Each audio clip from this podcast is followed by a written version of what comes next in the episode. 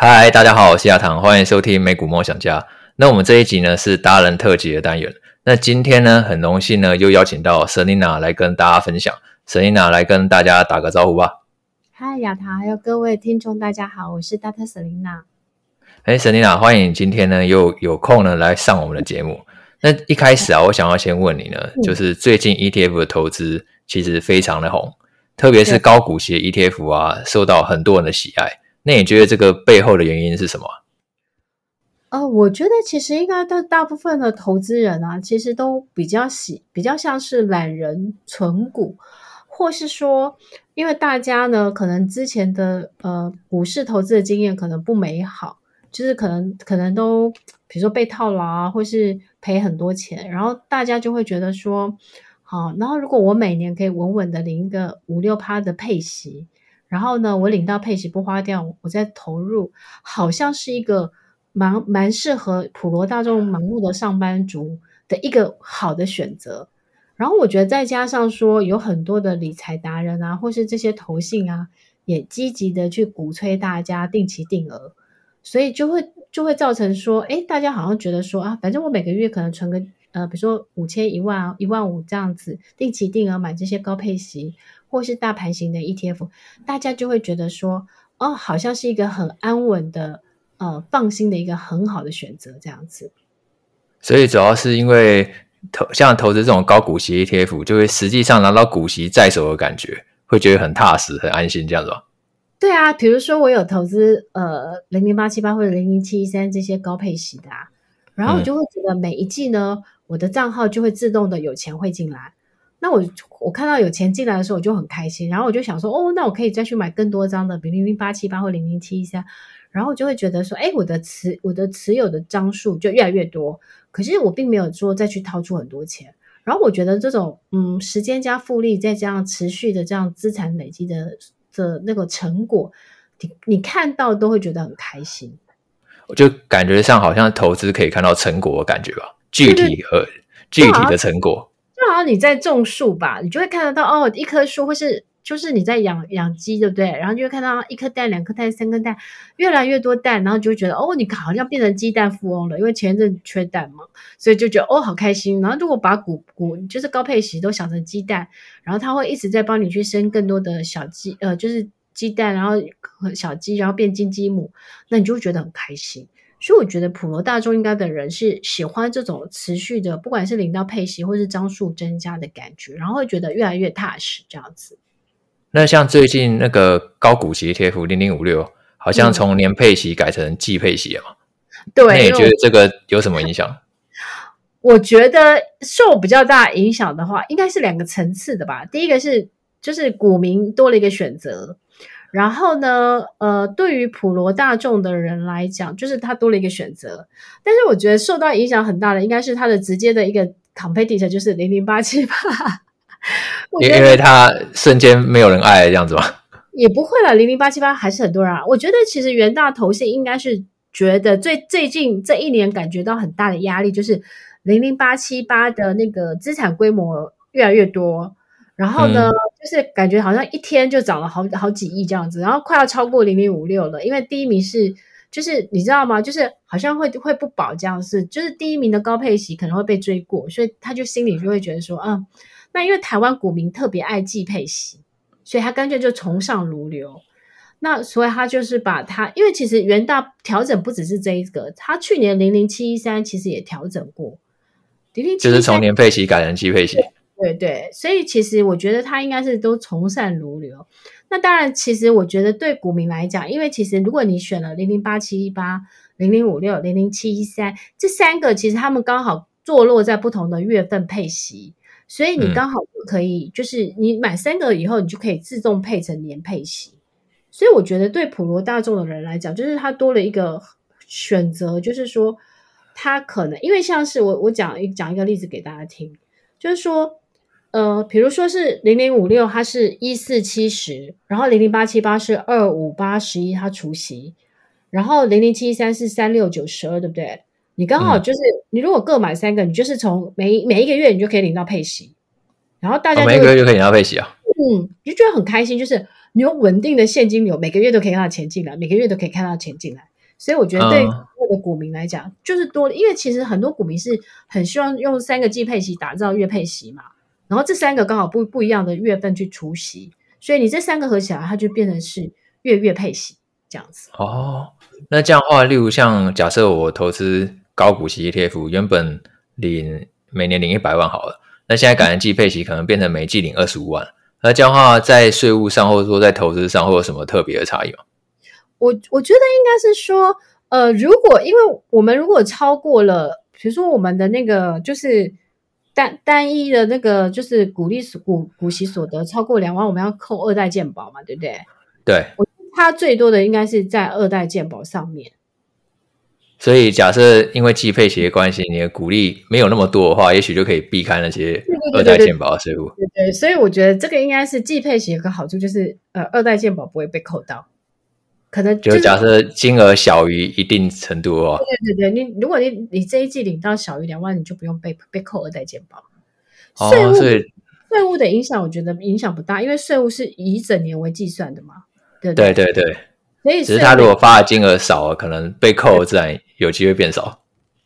呃，整年度因为税务是以整年度为计算的，所以税务税务税务计配息是没有影响，但是影响最大应该是在二代健保上面。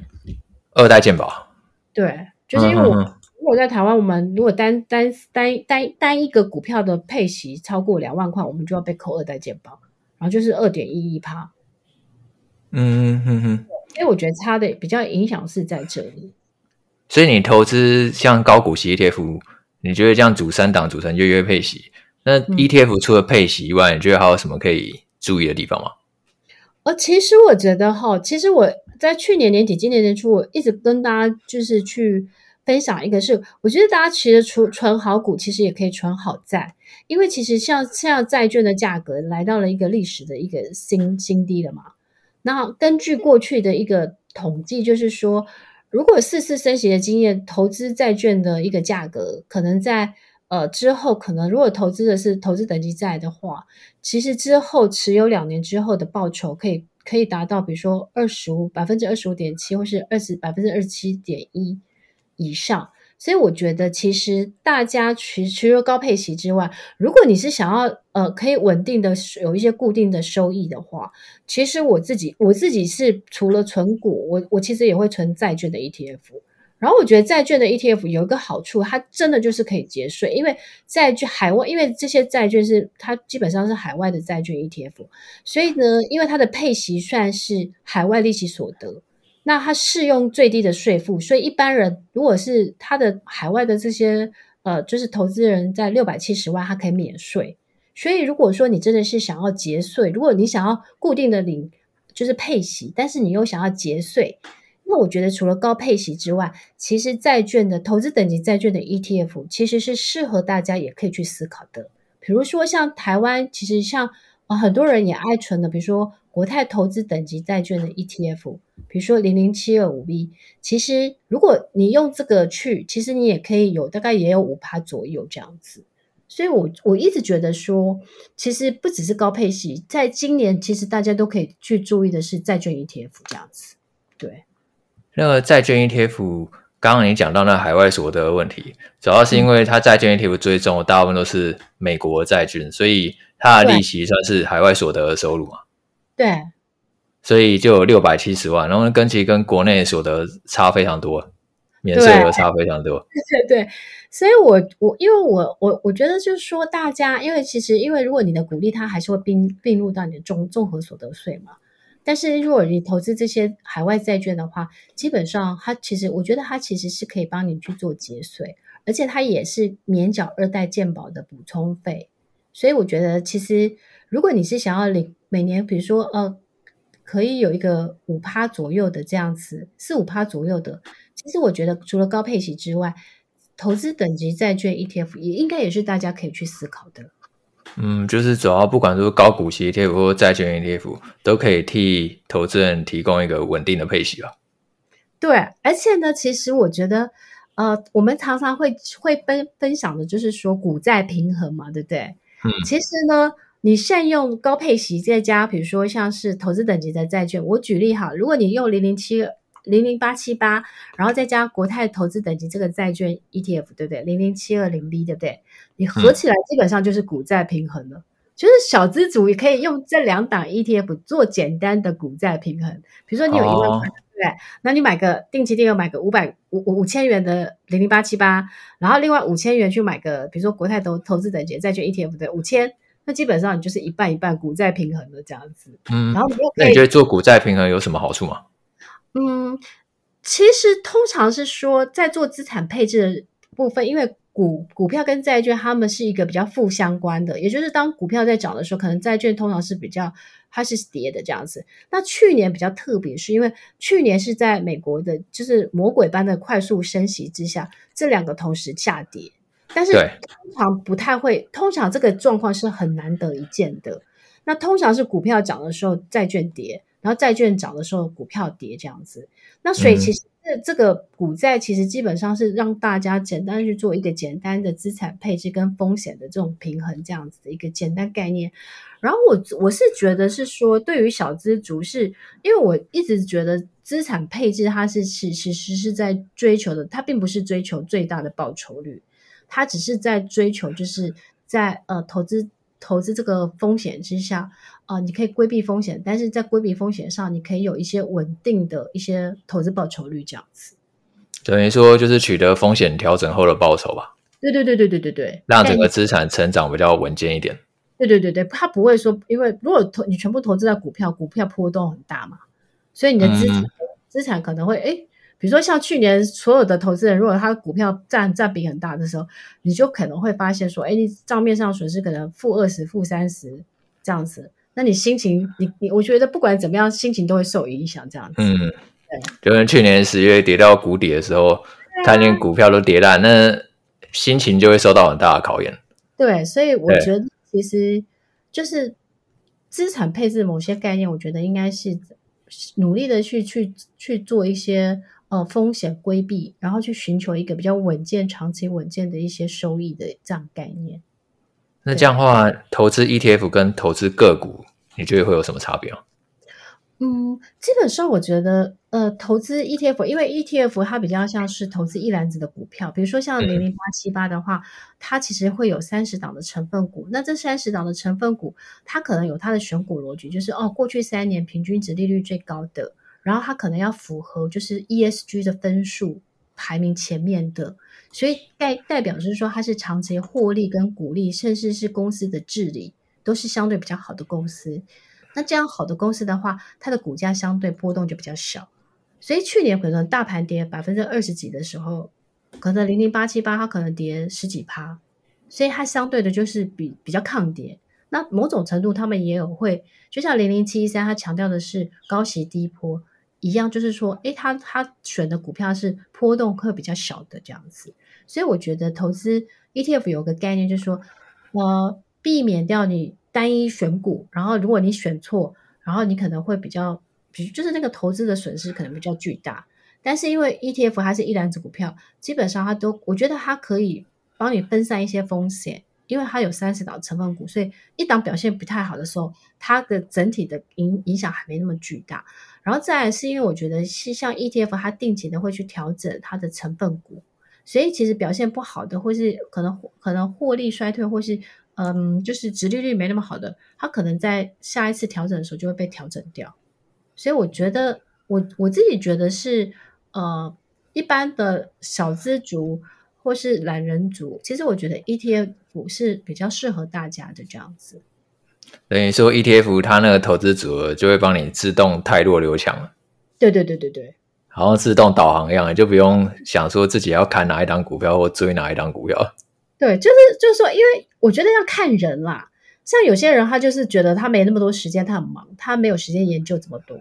那他可能就觉得、嗯、啊，他反正他买定期定额买 ETF 就好。然后因为反正定期定额它有一个，它会拉开拉出微笑曲线嘛，所以它可能就是说，它也许不会。买到最便宜，但是综合起来，它可能会在一个相对的合理的成本，它会因为它会分散买进的成本嘛，所以基本上我觉得，像我我你知道我我定期定额买台积电对不对？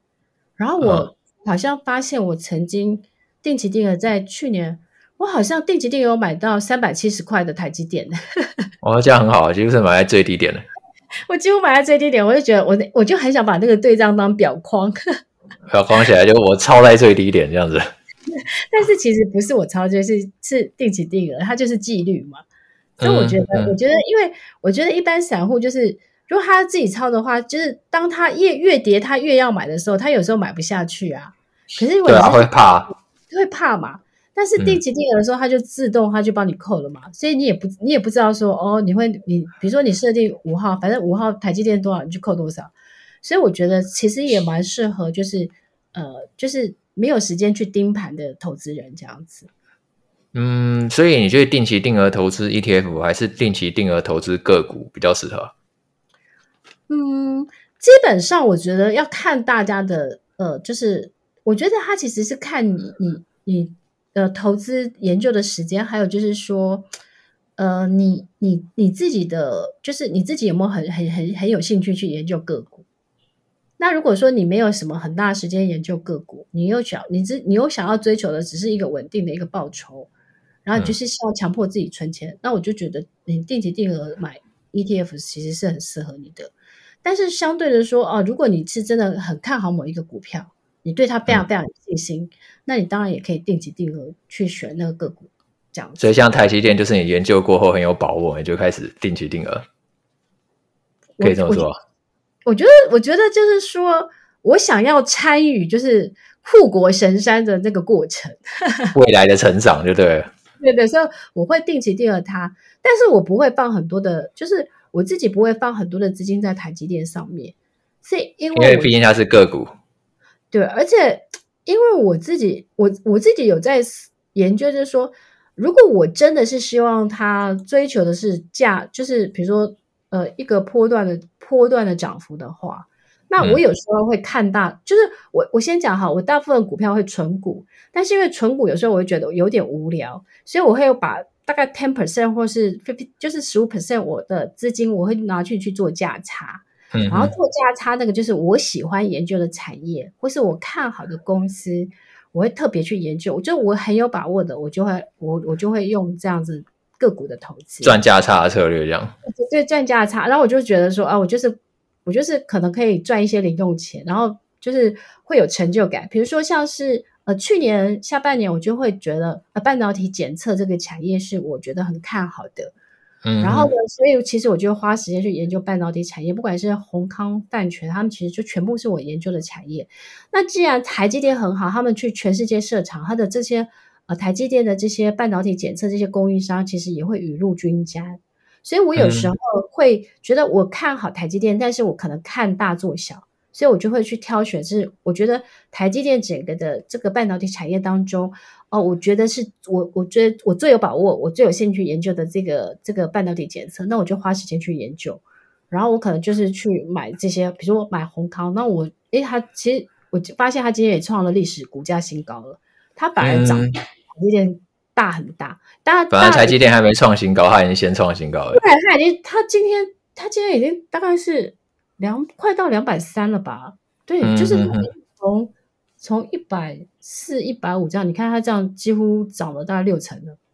嗯嗯嗯嗯。因为因为第一个，我觉得它股本比较小，台积电股本比较大，所以其实股本小的其实要要涨的时候涨得比较快。所以当那个产业是往上的时候，其实有时候是中。中型、中小型的类股，它反而是动的比较快的。嗯嗯，我有时候会觉得，我就是看大做小，或是我很看好台积电，那我就是买台积电相关的概念的 ETF。比如说，我买，比如说，呃，就是国泰五 G 的零零八八一，或是我买，我去买那个呃富邦的公司治理的 ETF，因为他们可能台积电里面的权重占了三十几趴。哦，含积量高，对不对？那台积电涨的时候，它也会涨，而且他们。嗯那股价可能是十几块，或是三十多块左右，就是你可能、嗯、可能心理负担没有那么大，因为一张台积电的股价是五百多嘛，对不对？嗯 哼嗯哼，那对，我大众的人可能就是买台积电，还是心里有很大的压力。当然，当然你可以买零股，但是我觉得我我会觉得说，那我有时候我就会选择的是买台含积量，就是台积电设备的呃台积电概念的 ETF 这样子。嗯哼哼哼，主要就是看自己研究程度的深浅这样子。对对对，那因为我因为我身为一个就是会教 ETF 的老师，所以我各种的主题的我都会去研究这样子。对，看一下适不适合这样。像是台湾所有的高配型的 ETF，只要上市，只要我觉得它的投信公司不差，它的选股逻逻逻辑不差，它在募集的时候，我都会去认个十张或二十张来来去试试看。好，就实际参与看看，就对了。那你看到，然后我就会知道说，因为我就会去研究说，诶，这个投信公司它，因为他们的 ETF 的公开说明书都会说，呃，按照这个指数的回测，可能年报酬率多少啊，然后呢，打败大盘啊，或或是说，呃，它的反正就是他会讲的天花乱坠的嘛，对不对？嗯。然后我就会实际的用我的钱去去证实说，诶，这个投信公司，呃，这样子每次发行的绩效好不好？这样子。然后我就会研究出来，就说哦，我心里其实有有有排名，就是知道说哪一家投信绩效最好这样子。然后以后他在发的时候，我就会认比较多这样子。那你这样你在挑选 ETF 有没有什么觉得一定提醒大家要注意的地方？像之前元大美在二十年不是溢价吗？哦，对，其实第一个是我觉得 ETF 的那个。呃，折溢价是大家都必须要去很认真的去研，就是注意的啦。就像是我每天我会看一下我的 ETF 的折溢价的状况。那像是因为像是元大美债二十，它一直处于在一个大幅的溢价，所以其实大幅的溢价有一部分是因为它的那个它的那个申请的规模到了它的上限，所以它要再去申请新的额度还没下来的时候，它其实就很容易溢价。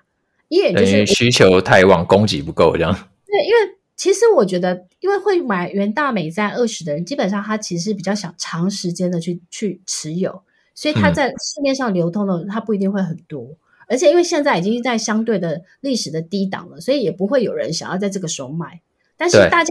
但是很多人又会觉得说，现在买美债 ETF 是最好的时间了。所以就是你刚刚讲的，就是供不应求。那元大呢？它其实也积极的去申请，所以因为它 ETF 有一个肇事商，所以如果他申请额度了，肇事商会把他手边的 ETF 倒出来的时候，价格就会做修正。所以其实那时候你不要买，是因为它很快就会做修正了。嗯，很快一旦流动性又足够的时候，它自然就会修正回去了。就会修正回去了。所以我现在其实，我现在其实基本上我都会去，像我我最近这一阵子都一直在买，就是。投资等级债券或是 AA 的这种 ETF，对不对？嗯。然后我通常买的时候是它大跌的时候，我就会去买，因为我我打算是存个两三年，因为我觉得它有机会可能赚个两二十三十 percent，所以我就会耐心的等待。但是我的逻辑就是大跌的时候我才进场。嗯嗯嗯嗯，不要趁人家溢价，大家在疯的时候进场了。都没有人要买的时候，你去买，去你才可以买到好价格。嗯哼哼哼哼，OK。耐心等待，然后每年还可以领五趴。然后可能两三年有机会涨个二三十趴，嗯哼哼，这样的话就大家在恐慌的时候，反而是比较好一个机会啊。其实我我喜欢，因为我觉得我觉得那个投资它基本上就是一个心理学，所以我很喜欢在大跌的时候进场，嗯、然后我很喜欢在就是大涨的时候卖出，我就是反向，嗯，然后都常常是反着做。我觉得反着做你才会赢啊，对，如果你跟风跟着，你都通常不会赢，嗯。就人家恐惧的时候，你就要贪婪，这样就要倒过来。我但我觉得投资它就是一个一个心智，一是个一个心智锻炼的过程。嗯，因为你必须要去，就是当当，比如说像我一直都记得去年那个国安基金七月十一号，它就是它开说开，就是国安基金会说不进场的那一天，然后股股就大跌到一万三以下，对不对？嗯，那一天我有进场。嗯。然后我几乎是抄底，嗯，那天其实还算不错，然后就从那之后就开始反弹了吧。隔天他就说要进场了，就开始一路一路弹了。但我觉得，我会觉得，其实你只要战胜你的恐惧，就是当当那个市场的氛围都觉得啊，现在